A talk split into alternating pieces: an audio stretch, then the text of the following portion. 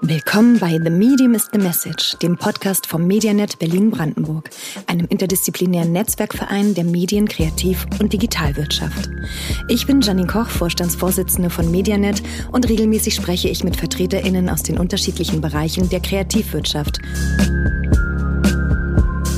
Ich möchte von Ihnen wissen, was sind die aktuellsten Themen und drängendsten Fragen der Branchen und welche unternehmerischen Werte treiben Sie persönlich an? Welche Botschaften möchten Sie in die Welt tragen und welche Rolle spielen Medien und Netzwerke dabei? Ich spreche also mit Menschen, die ihre Erfolgsstories und Stolpersteine, kurz ihre persönlichen Erfahrungen auf ihren Karrierewegen mit uns teilen.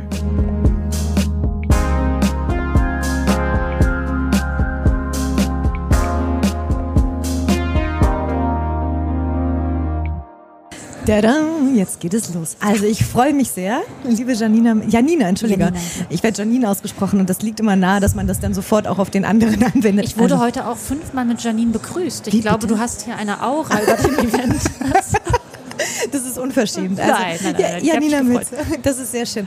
Also erstmal, um ganz kurz bekannt zu geben, in welchem Kontext wir uns hier gerade befinden. Wir sind hier gerade live auf dem People and Culture Festival in Berlin und du hast gerade deine Eröffnungskeynote äh, gehalten, nämlich zum Thema, äh, darf ich vorstellen, meinen Blick auf die Generation Z. Aber bevor wir deinen Blick auf die Generation Z vorstellen, würde ich dich bitten, dass du einmal dich selber kurz vorstellst. Wer bist du? Was machst du für die wenigen Menschen unter uns und bei Twitter, ähm, die dich noch nicht kennen, die jetzt gerade uns live zuhören und dann vielleicht später auch bei der Aufzeichnung nochmal nachhören. Also Janina, erzähl mal ein bisschen äh, was über dich und deine, ja, deine Geschichte. Ja, mache ich gerne. Also ich bin Janina Mütze. Ich habe äh, vor sieben Jahren das Unternehmen Survey gegründet. Wir machen Markt- und Meinungsforschung. Völlig digital, voll automatisiert vermessen wir ganz, ganz, oder erheben wir ganz, ganz schiefe Daten im Internet, Meinungen, äh, Wünsche von äh, Menschen in Deutschland und ähm, verarbeiten die Daten so, dass wir wirklich live repräsentative Ergebnisse unseren Kunden ausspielen, beispielsweise bevölkerungsrepräsentative politische Umfragen oder auch unter Konsumentinnen und Konsumenten. Ähm, das ist das, womit ich mich tagtäglich beschäftige mit diesem Unternehmen, sitzen in Berlin mit knapp äh, etwas mehr als 100 Mitarbeitenden. Ähm, genau, darüber hinaus bin ich Aufsichtsrätin, lebe selbst seit, ich glaube, fast 13 Jahren in Berlin und liebe hier diesen Spirit der äh, der Unternehmensgründungen und der Ideen, die wachsen. Du warst ja wahnsinnig jung, als du gegründet hast mit 24. Also ne, für damalige Verhältnisse war das jung, dann bist du noch dazu eine Frau. Ähm, kannst du ein bisschen was dazu, also ich meine das nicht despektierlich, sondern tatsächlich als sozusagen immer noch Besonderheit, ja, dass es so weibliche Gründerinnen ja noch nicht so ganz krass viele gibt, aber es ist natürlich on the horizon. Äh, was, wie war das damals für dich? Was war außerdem für dich der Anlass zu gründen, auch speziell dieses ähm, Unternehmen ins Leben zu rufen? Und äh, wie war deine Gründungserfahrung? Hm. Also ich selbst ähm, hatte nie zum Ziel zu gründen. Ich komme nicht aus einer Unternehmerfamilie, ich war nicht auf der WHU, ähm, hat, kannte eigentlich diesen Karrierepfad der Selbstständigkeit lange Zeit gar nicht. Und ähm, ich habe immer gesagt, es ist ein bisschen so ein Unfall gewesen. Also ich mhm. habe ähm, äh, es ist einer der glücklichsten Unfälle gewesen, dass ich diesen Weg in die Selbstständigkeit gegangen bin. Ähm, hatte aber auch ein bisschen was damit zu tun, dass ich sehr, sehr unglücklich in meinem Job war, in dem ich vorher da war. Ähm, für mich auch irgendwie mit 24 an einem Punkt war, in dem ich auch so ein Risiko gut eingehen konnte, weil ich noch keine Familie hatte, auch noch keine großen Fixkosten oder vielleicht auch grundsätzlich nicht so viel Angst vor der Zukunft äh, habe. Ähm, mein Mitgründer und ich, wir kennen uns noch aus Jugendzeiten. Wir haben zusammen Kommunalwahlkampf gemacht. Das heißt, wir kennen uns über das gemeinsame politische Interesse und haben dieses Problem, dass man irgendwie in einer Kleinstadt steht, äh, unter einem äh, Sonnenschirm und über die Umgehungsstraße spricht mit den Menschen vor Ort, gleichzeitig aber keine Ahnung hat, wie die Menschen im gesamten Ort äh, mehrheitlich zu dem Thema denken. Das ist so ein Problem, das hat uns schon sehr lange begleitet und wir haben uns in Berlin wiedergefunden. Beide haben wir im politischen Kontext gearbeitet und als wir gegründet haben, das war 2015, das war so ein Jahr, nachdem die Krim annektiert wurde, wo man online dieses Problem festgestellt hat, dass es Filterblasen gibt, die sich selbst verstärken, dass es Meinungsbildung gibt, die nicht äh, moderiert wird. Da haben wir irgendwie all das, was uns interessiert, zusammengeworfen und haben gesagt, wir müssen eigentlich diese ganzen Meinungen, die es da online gibt, müssen wir, denen müssen wir ein richtiges Gewicht geben, die müssen wir quantifizieren. Das darf nicht sein, dass der, derjenige gewinnt, der am lautesten schreit, sondern auch wenn ich da mal was sage und äh, vielleicht etwas differenzierter irgendwie noch eine Meinung dazugeben möchte, hat die auch ein Gewicht äh, in der Bevölkerung und das muss eben entsprechend abgebildet werden. Und das war so unser Kampf gegen Fake News, mit dem wir gestartet sind. Wahnsinn. Und was, wie genau habt ihr das dann irgendwie äh, umgesetzt tatsächlich? Also erklär noch mal ein bisschen für diejenigen, die es vielleicht nicht kennen, wie das Survey als Meinungsforschungstool überhaupt funktioniert. Mhm, genau, also wir ähm, haben ein, ähm, ein, eine Erhebungsplattform, eine, ein Umfrage-Widget, ähm, was wir auf 25.000 Webseiten monatlich einbinden, um möglichst viele Menschen zu erreichen und ihnen die Möglichkeit zu geben, bei uns abzustimmen. Das kann man sehr niedrigschwellig tun und als Dankeschön sieht man immer direkt das gewichtete repräsentative Ergebnis. Ähm, damit die eigene Meinung aber gewichtet wird und auch bei uns mit einfließt, muss, müssen wir natürlich genügend Informationen haben. Also wir müssen dich als Nutzerin dann auch wirklich gut kennen. Wir brauchen genügend Gewichtungsvariablen von dir, Alter, Geschlecht, ähm, Familienstand, Religionszugehörigkeit und so weiter. Und wir müssen dir auch vertrauen können. Also wenn du immer nur oben rechts klickst oder eine temporäre E-Mail-Adresse angibst oder 37.000 Mal in der Minute abstimmst, dann bist du wahrscheinlich kein echter Mensch und dann wirst du, darfst du gerne weiter abstimmen, aber wir nutzen deine Meinung nicht. Und aus diesem Pool der äh, verifizierten und registrierten NutzerInnen ähm, ziehen wir eben Stichproben, gewichten diese und spielen diese Ergebnisse live an unsere Kunden aus. Und ich glaube, im Schnitt haben wir so äh, mehrere tausend Live-Umfragen immer im System. Also es ist vor allem ein technologischer Ansatz, wo es darum geht, wirklich ein ein große, große Datenmengen live zu verarbeiten. Ja, also ich kenne das Umfragetool tatsächlich irgendwie auf, ich glaube auf Spiegel Online zum Beispiel, genau. da ist es ganz ähm, oft äh, in, in, äh, involviert.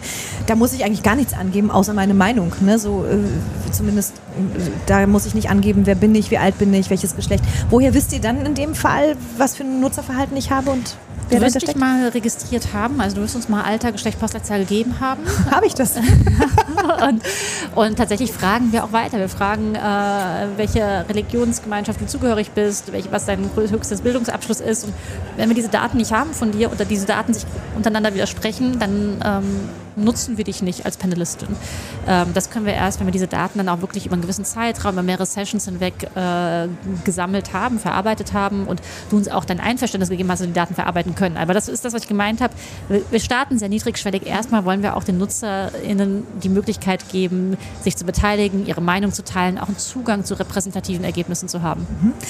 Interessant, dass ich fühle mich gerade so richtig ertappt. Ne? Also ich kann mich, kann mich, nicht mal mehr daran erinnern, dass ich das schon mal getan naja, habe. Wir Aber sind seit äh, sieben Jahren Jahren gibt es Survey oder seit sechs Jahren sind wir mit diesem Produkt auf dem Markt. Das kann ja auch sein, dass das schon ein bisschen länger her ist. Mit Sicherheit, aber das zeigt eben auch, wie äh, ja, sagen wir, bereitwillig oder random Menschen äh, ihre Daten preisgeben, um vielleicht auch irgendwie einen Convenience-Faktor dadurch zu bekommen. Irgendeine, weiß ich nicht, irgendeine Erleichterung von irgendwelchen Dingen oder so. Also zumindest habe ich damals mal in meiner Abschlussarbeit zu dem Thema geforscht und bin immer wieder erstaunt, wie man selber darauf sozusagen immer wieder zurückfällt. Aber ich, in dem Fall hat es ja was Gutes und das ist ja meinungsbildend vor allen Dingen raus aus den Filterblasen genau. und da wollen wir ja alle nicht drin sein eigentlich. Also ja.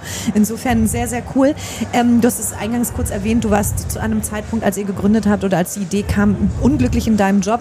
Ist jetzt natürlich ein spannendes Thema, weil wir befinden uns hier gerade mhm. auf dem People and Culture Festival. Hier geht es um Jobs, hier geht es um Quereinstiege, Umstiege, um Weiterbildungen und so.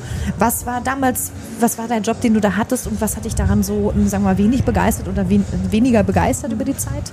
Ich glaube, mein, ne, mein, Problem war, ich habe immer in Berufen und Organisationen gedacht. Also mein Traum war es immer als politisch interessierter Mensch, ähm, ich will mal im Auswärtigen Amt arbeiten. Ich habe ein Praktikum in Brüssel gemacht als Schülerin schon. Ich wollte irgendwie dann im Studium eigentlich äh, als Werkstudentin im Bundestag arbeiten. Und ich habe es in diese Organisation jeweils nicht reingeschafft. Also es geht ja oft dann auch über Netzwerke und ich war neu in Berlin und habe mich dann ähm, tatsächlich in der französischen Botschaft hochgearbeitet. Ich habe da mit 18 in, ähm, im Bistro angefangen als Kellnerin, konnte Französisch sprechen, habe dann äh, quasi als, während ich Kaffee ausgeschenkt habe, ähm, habe ich dann mich äh, in die Finanzabteilung reingequatscht, habe dann da irgendwie quasi ein Urlaubssemester gemacht, ähm, wollte ich mir noch als Auslandssemester anerkennen lassen. Und ich habe aber, also ich habe immer in diesen Organisationen gearbeitet, wo es darum ging, zu verwalten, zu berichten, zu schreiben, zu recherchieren. Und das konnte ich, glaube ich, auch ganz gut. Aber ich habe ich war nie in einem Kontext, wo ich wirklich Drive äh, ausüben konnte. Und ähm, mein Bachelorstudium in VWL hatte ich abgeschlossen, ähm, war aber nicht so gut, dass ich quasi nahtlos den Master in VWL in Berlin hätte weitermachen können, beziehungsweise wusste ich auch, das ist nicht das Richtige für mich. Ich habe wirklich gelitten im Studium. Ähm, ich habe es auch gut abgeschlossen, aber ähm, ich, es hat mich nicht erfüllt. Also ich habe für mich kein, nichts rausgezogen und das ist, glaube ich, auch so ein Bruch gewesen, weil ich immer dachte, Volkswirtschaft, das muss ja meins sein. Da kommt ja alles zusammen, da quatscht man nicht nur, sondern man versteht die Gesellschaft wirtschaftlich, gesellschaftlich dann wirklich. Und es war aber für mich nicht das Richtige, auch die Form des Studiums. Und ähm, ich war dann schon einfach in so einem Loch dann. Also ich Krass. bin dann gereist, ähm, war irgendwie in Mittelamerika, habe dann äh, meiner damaligen Werkstudentenstelle in einem Interessensverband dann ein Volontariat begonnen, weil mir nichts anderes einfiel. Ich habe dann da auch eine Referentenstelle genommen, weil das ging halt dann so nahtlos ineinander über. Und diese Referentenstelle war dann für mich aber irgendwann der Punkt, es war für mich ein Beweis, okay, ich werde am Arbeitsmarkt, ich kriege einen Job, das war mein erstes Fulltime-Gehalt. Ich habe das drei Monate lang, habe ich diesen Job gemacht, habe dann gekündigt, habe mit diesem Nachweis der drei Monate, habe ich dann quasi Startkapital über einen Kredit aufgenommen für die Firmengründung. ähm, das war dann Proof genug für, für irgendeine Online-Bank. Ähm, und war, das war dann für mich wirklich einfach die Flucht nach vorne. Und ich weiß noch, im, im gleichen Zeitraum hat meine zwei Jahre jüngere Schwester sich irgendwie einen Gebrauchtwagen in dem Ford, aus dem wir kommen, gekauft und ähm, ich dachte, okay, für das gleiche Geld, das stecke ich jetzt in eine Firmengründung und am Ende, also Auto hat jetzt für mich keinen Wert, deswegen ähm, ist das jetzt auch nicht so risikobehaftet für ja. mich, wenn ich dieses Geld, was ich gar nicht habe, also das hätte ich jetzt auch nirgendwo herbekommen können. Ich wusste auch nur, zur Not gehe ich wieder in eine Firma rein und mache irgendeinen Job. Aber das ist jetzt mein Upselling. Also das ist meine, meine hm, Upside-Chance jetzt hier. Und ähm, wie gesagt, ja, mit 24 ist das natürlich auch ähm, ja, im Zweifel sogar noch leichter als jetzt, wo ich mit drei Kindern zusammenlebe. Man natürlich auch so, eine, äh, so ein bisschen mehr Verantwortung hat und auch weiß, man macht das nicht nur für sich selbst, das hier irgendwie das Leben bunt zu gestalten, sondern auch für andere, die sich auf einen verlassen. Und ähm, deswegen kann ich auch alle jungen Menschen nur ermutigen, auch früh solche Risiken einzugehen und das einmal zu probieren, weil ja. man fällt nicht tief. Ja, ich finde es gerade wirklich so, richtig ermutigend, was du erzählst, auch so mit welcher Leichtigkeit du da reingegangen bist und einfach die Chutzpe dabei zu haben, zu sagen, so, ich habe jetzt diesen Nachweis über diese drei Monate, jetzt hole ich mir erstmal einen Kredit. Es wird schon, ich bin, ich bin jung genug, als dass ich das auf jeden Fall locker wieder abzahlen kann, no matter what. Also wirklich, finde ich, äh, ein grandioses Applaus dafür, wirklich, muss man wirklich sagen. Und tatsächlich, die wenigsten Leute trauen sich das heutzutage, glaube ich. Ähm, äh, ich habe auch den Eindruck, so, dass gerade so eine Veränderung stattfindet, dass Leute deutlich sicherheitsbezogener sind als, sagen wir, vor 5, 6, 7, 18 Jahren noch ungefähr. Hat was auch mit den Krisen wahrscheinlich zu tun, aber finde ich einen sehr schönen Appell, den du da ausge, ausgelobt hast. Nochmal kurz zurück zu deiner Karriere in der französischen Botschaft da. Ähm, das war in Hessen, richtig? Nee, das war hier in Berlin. Ach, also ich bin mit quasi, genau, ich bin äh, mit 18 nach Berlin ähm, Ach, okay. und habe wirklich dann quasi am ersten Tag in der Uni neben der Mensa gab es einen Aushang, dass sie im Bistro Ach, besuchen. Okay. Das heißt, du bist direkt zum Studium hier nach Berlin gekommen. Genau. Ah ja, okay, genau, alles klar. Wow, auch recht früh und äh, auch da sieht man, da ist auf jeden Fall so ein Vorwärtsdrang offensichtlich ja, bei dir. Das ist immer die Flucht nach vorne. ähm, auf, die, auf die nächsten Wochen, Monate Flucht nach vorne kommen wir ein bisschen später mhm. zu sprechen. Jetzt vielleicht noch mal ganz kurz. Du bist ja nicht nur Mitgründerin und Geschäftsführerin von Civey und rennst damit ja auch durch ganz viele Fernsehsender und erzählst immer wieder, was die Meinungsbildung gerade so von sich gibt. Das finde ich immer wirklich faszinierend, was da so für einzelne, ja, äh, wie oft du da wirklich gefragt bist, tatsächlich das auch kundzutun. Du bist ja auch Aufsichtsrätin und zwar nicht nur in einem Aufsichtsrat, sondern mehreren. Kannst du ganz kurz dazu noch mal was erzählen, wie das dazu kam und was deine Aufgabe da konkret ist und wie sie, wie sie dich erfüllt? Ja.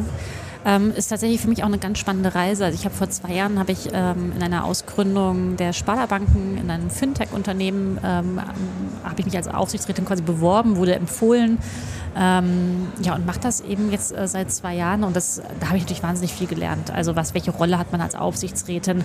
Ganz neue Situation, wo man nicht operativ am Geschäft arbeitet, sondern eben äh, eher über der Firma, neben der Firma ähm, auf die Probleme eher systemischer Art Herausforderungen schaut und Input geben kann. Ähm, das macht mir Spaß, aber ich, ich, merke auch, ich kann das natürlich nicht äh, in unendlicher Kraft machen, weil der Fokus liegt natürlich auch auf der eigenen Firma. Ähm, dementsprechend ist es schon auch wichtig, dass man sich da so ein bisschen fokussiert. Jetzt bin ich aktuell noch in drei Aufsichtsräten, ähm, aber ähm, werde das jetzt auch äh, schrittweise wieder ein bisschen reduzieren. Ich habe äh, früher auch mich immer ehrenamtlich engagiert für, für das Thema Gründung, bin auch im Beirat Gründung noch einer Berliner Hochschule. Und das ist immer, das ist natürlich immer so ein bisschen phasenabhängig. Ne? Wie viel kann man parallel machen? Dann habe ich auch noch Kinder. Also das ist, ähm, da merke ich schon, äh, dass eigentlich der Hauptfokus bei mir weiterhin einfach auf der eigenen Firma liegt und es mir gut tut. ähm, ein, zwei Mandate auch parallel zu haben, weil man natürlich auch seinen Blick erweitert. Mhm. Also man lernt andere Branchen kennen. Man lernt Herausforderungen in etablierteren Firmen kennen, äh, auch börsennotierten Firmen. Ähm, ah, und man kann, man, kann diese, man kann diese Themen kann man natürlich auch dann ganz gut auf das eigene Unternehmen wieder übertragen. Ja oder in die andere Richtung. Ne? Also es, es, bereichert sich, aber irgendwo ist dann eben auch so ein Turning Point. Und ähm, da habe ich schon auch gemerkt, da muss ich mich auch jetzt wieder so ein bisschen reduzieren. Ja, ja, absolut. Das ist ja extrem zeitaufwendig. Ich sitze auch in zwei Aufsichtsräten und denke dann auch jedes Mal so, upsi, 281 Seiten zur Vorbereitung. Danke. ja, das ist schon auf jeden Fall herausfordernd, aber genau wie du sagst, dass man tatsächlich irgendwie diesen Blick auf so ein Unternehmen von außen, äh, das ist schon cool, das ist schon hilfreich. Äh, auch für das eigene Unternehmen definitiv. Aber das darf nicht zu viel werden. Du hast gerade gesagt, du hast dich bei dem einen beworben, für die Leute, die gerade zugehört haben, für den einen Aufsichtsratsplatz. Mhm. Wie bewirbt man sich denn als Aufsichtsrätin?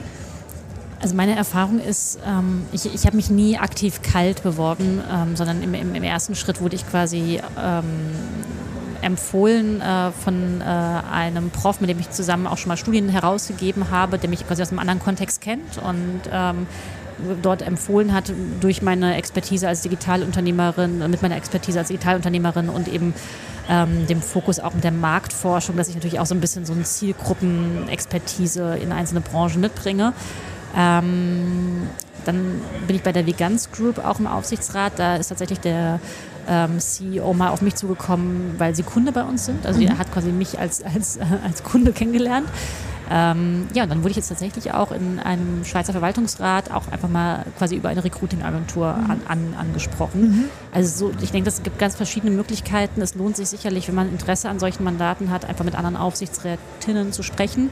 Viele Netzwerke auch, ähm, in denen man sich engagieren kann ähm, oder vielleicht auch mal reinhören kann und das kann auch eine Möglichkeit sein. Ja, ah ja, super. Das ist ja nochmal so viel zum Thema, was kann man noch an Jobs so nebenbei machen.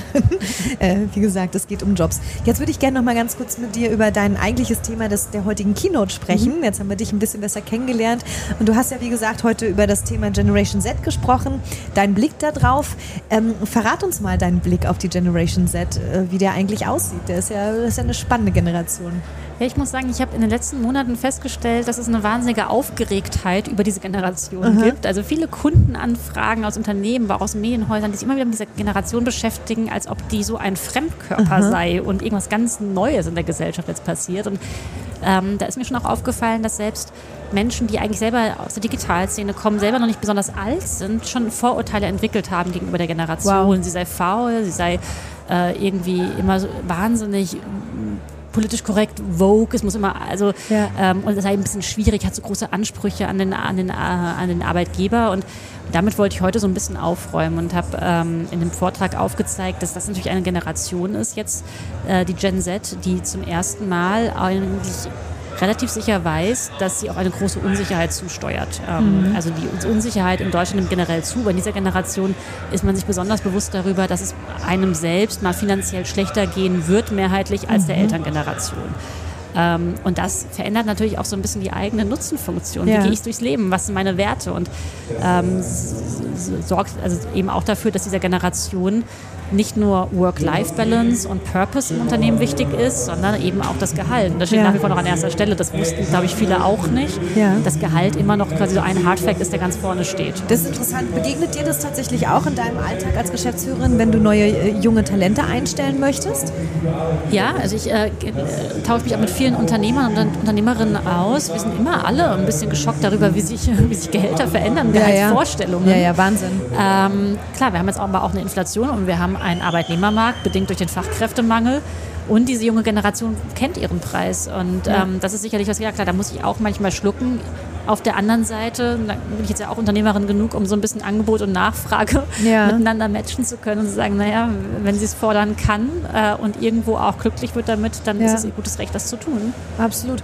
Und äh, weil du gerade gesagt hast, dass ähm, die Generation Z äh, so ein Sicherheitswissen darum hat, dass die eben nicht mehr ganz so sicher dastehen wie die Generationen davor. Was glaubst du, woher das kommt? Ähm, woher das kommt, diese Einschätzung? Die Einschätzung, das eine und also die Tatsache offensichtlich, also man, man, das hört sich ja an wie eine Tatsache, dass sie wirklich in Zukunft nicht so nicht so ein Sicherheitsnetz haben werden. Genau, also ich habe, äh, was ich ja sicher sagen kann, ist, dass die Generation das so sieht. Ja. Ähm, wie die Zukunft ist, das können wir natürlich alle nur schätzen. Ähm, was natürlich aber diese Einschätzung so ein bisschen bedingt, sind diese Stapelkrisen der letzten Jahre, also Corona, Pandemie, Krieg, Inflation. Ähm, was da eben noch alles dazu kommt, auch an, an weltpolitischer Unsicherheit. Ähm, plus, und das ist auch, hat bei der letzten Bundestagswahl auch eine große Rolle gespielt für die jungen Le äh, Leute, äh, dieses Wissen, dass dieses Rentensystem nicht funktionieren wird.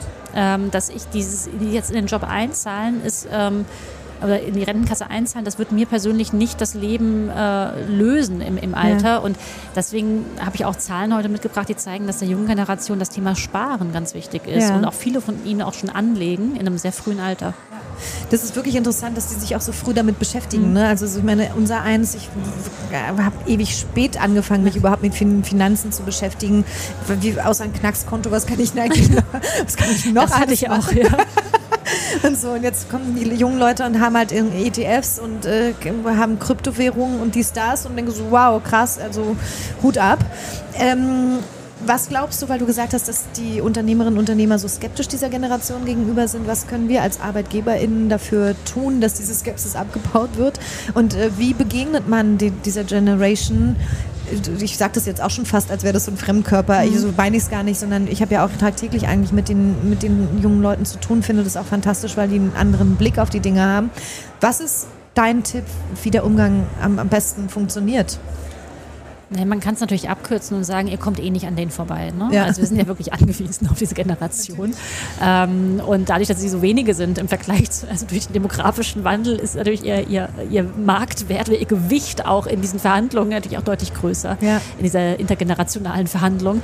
Ähm, ich glaube aber, dass wir von der Generation sehr, sehr viel lernen können, ja. ähm, weil sie eigentlich sehr analytisch auf ihre Situation schaut und ähm, ja auch vieles einfordert, was sinnvoll ist. Also es ist ja nicht falsch, ein, ein, einem Purpose nachzueifern ähm, und Arbeitszeit auch sinnvoll zu allokieren. Also mhm.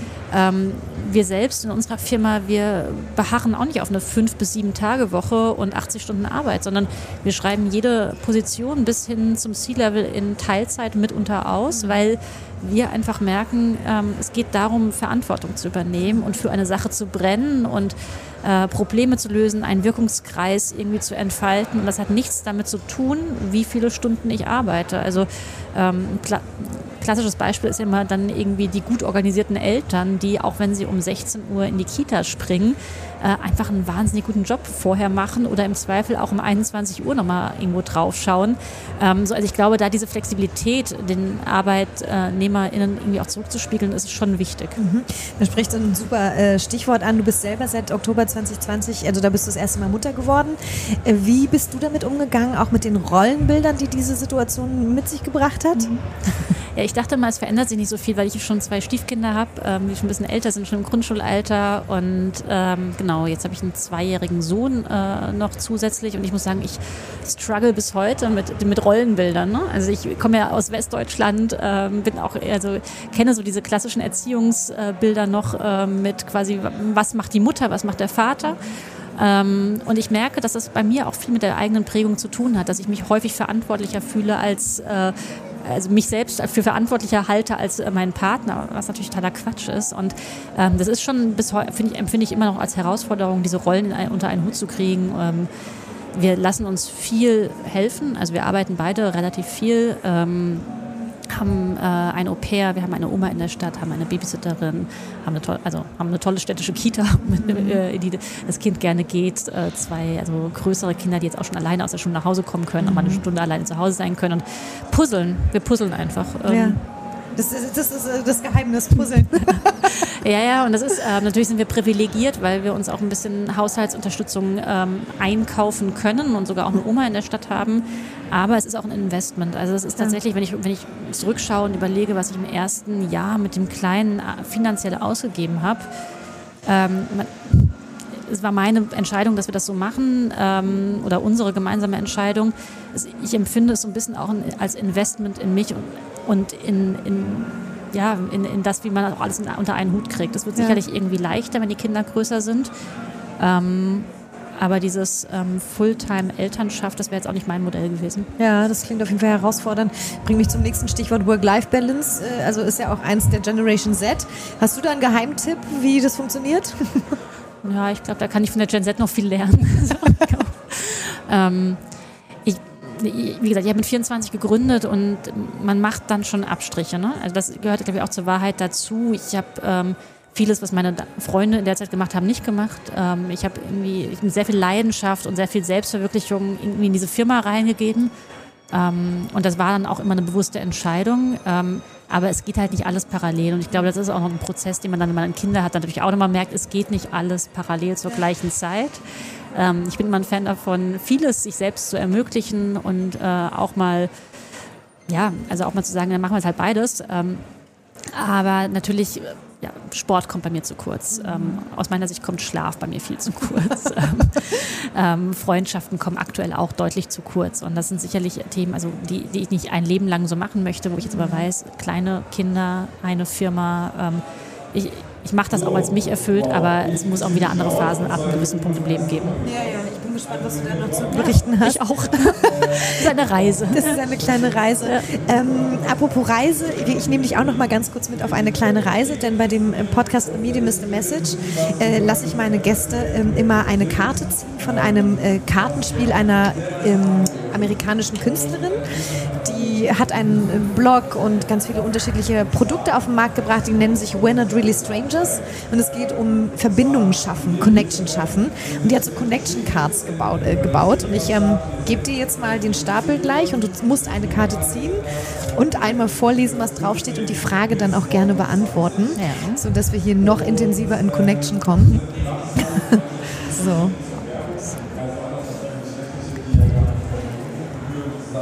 How can I best support you in this chapter in your life? Muss ich das jetzt beantworten für dich? Oder das frage ich mich auch gerade. Wer fragt hier eigentlich wen? Ja. Äh, theoretisch würdest du mich fragen, aber das ist, das ist Quatsch. Also lass die mal. Ich supporte dich gern. Nee, nee, lieber in die, die, die gilt dir die Frage. Also, wo bräuchtest du am meisten Unterstützung? Oder wo könnte ich dich gut unterstützen? Also es gibt natürlich immer ganz konkrete Sachen wie, ich brauche mal ein Intro zu XYZ, ja. aber ich glaube, was, äh, was mir im Leben gerade hilft, ist, ähm, wenn Menschen Verständnis haben. Verständnis dafür, dass ich äh, nicht sofort antworte, mhm. dass ich mal irgendwie ein paar Tage irgendwas nicht hinkriege ähm, und ja, ich glaube, Verständnis ist gerade so. Dass ja, ich, weiß gar nicht, ich ja. weiß gar nicht, ob das jetzt die sinnvolle Antwort hier drauf ist, aber das ist natürlich was, das hat ja was mit Empathie zu tun. Das ist ja immer irgendwie, ist ja immer ein sinnvoller Wert miteinander. Ja, total. Ähm, nee, aber das, das ist wirklich was, also das gibt mir momentan ganz, ganz viel, wenn ich merke, ähm, ich kann auch mal Dinge nicht perfekt machen und ja. ähm, ich, ich, ich, kriege eine okay bis positive Resonanz darauf. Das, ist, äh, das hilft. Ja, man merkt richtig, wenn du das erzählst, dass das eben, dass das ein Thema für dich ist. Ne? So, das ist, glaube ich, es geht vielen Menschen mhm. so, dass man irgendwie den Eindruck hat, irgendwie unzulänglich zu sein, weil da nicht 100 Prozent und da nicht 100 Prozent. Aber natürlich mit deinen tausend Hüten, die du aufhast, ja irgendwie mehr als verständlich. Und ich glaube, Verständnis ist irgendwie das, was uns allen irgendwie so ein bisschen stärker, uns alle ein bisschen stärker umgeben sollte. Insofern verstehe ich das absolut. Ähm, ein Gedanken, den ich zur Generation Z nochmal kurz mit dir teilen wollte, weil du das vorhin so schön ausgeführt hast, dass die ähm, weniger Sicherheit haben für die Zukunft mhm. und die wegen des demografischen Wandels eben auch nicht so eine gute Rentenabsicherung wahrscheinlich haben werden. Äh, ich finde, es ergibt total Sinn, dass sie heutzutage dann entsprechend auch mehr Gehalt fordern, um genau das selber für sich absichern zu können. Also so, ich finde, daraus wird so ein, es ist, jetzt vielleicht ein No-Brainer, aber ich finde, das ist voll der Zirkelschluss daraus ja. zu sagen, okay, wenn wir das nicht hinkriegen als Sozialstaat mehr, dann müssen eben andere, äh, müssen die Unternehmen selber dafür sorgen, dass es diesen Menschen dann später auch gut geht. Also ja. es verändert sich halt das ganz stark. Das ist wahnsinnig rational. Ja, ja. Absolut. Ähm, wir sind eigentlich im Grunde am Ende des. Hui! Holla! Also für, also für alle Leute, die uns gerade hören, wir sind hier mitten äh, auf dem People and Culture Festival und hier findet live parallel ganz viel statt, wie man, glaube ich, gerade sehr gut hören kann. Ähm, ich wäre sehr gespannt, was das hier für ein potenzieller Arbeitgeber ist, der hier so Lärm veranstaltet. Ich habe eine aller, allerletzte Frage an dich. So äh, endet eigentlich auch jeder Podcast von äh, The Medium is the Message. So heißt der ja auch. Und meine Frage an dich wäre, was ist deine Abschlussmessage für die Leute, für dich, für den Podcast? Ähm, ein Thema, mit dem ich mich gerade sehr beschäftige, ist die abnehmende Zuversicht in Deutschland. Ähm, das ist tatsächlich seit, seit 2020 merken wir, dass die Menschen grundsätzlich negativer in die Zukunft schauen, weniger Vertrauen in die Zukunft mhm. haben, Sorgen, Unsicherheit und Wut steigen. Und ich meine Message ist, lasst uns ein bisschen Zuversicht in unserem eigenen, in, aus unserer eigenen Bubble heraus äh, spreaden. Also dort, wo wir, wo wir Perspektive bieten können, sollten wir es tun, egal ob im privaten oder im beruflichen oder im gesamtgesellschaftlichen Kontext. Also Perspektiven und Zuversicht streuen. Das ist dann so eine self-fulfilling prophecy. Mega schönes Schlusswort. Ich danke dir. Also voller Zuversicht gehen wir heute in den weiteren Tag voran. Danke, dass du heute auf der Bühne warst und hier in der Podcast-Booth auf dem People and Culture Festival zu einem Interview bereit warst. Tausend Dank, weiterhin viel Erfolg und danke. viel Verständnis für alles, was du tust. Oh, danke. Dank. viel Erfolg euch für die Party heute. Dankeschön.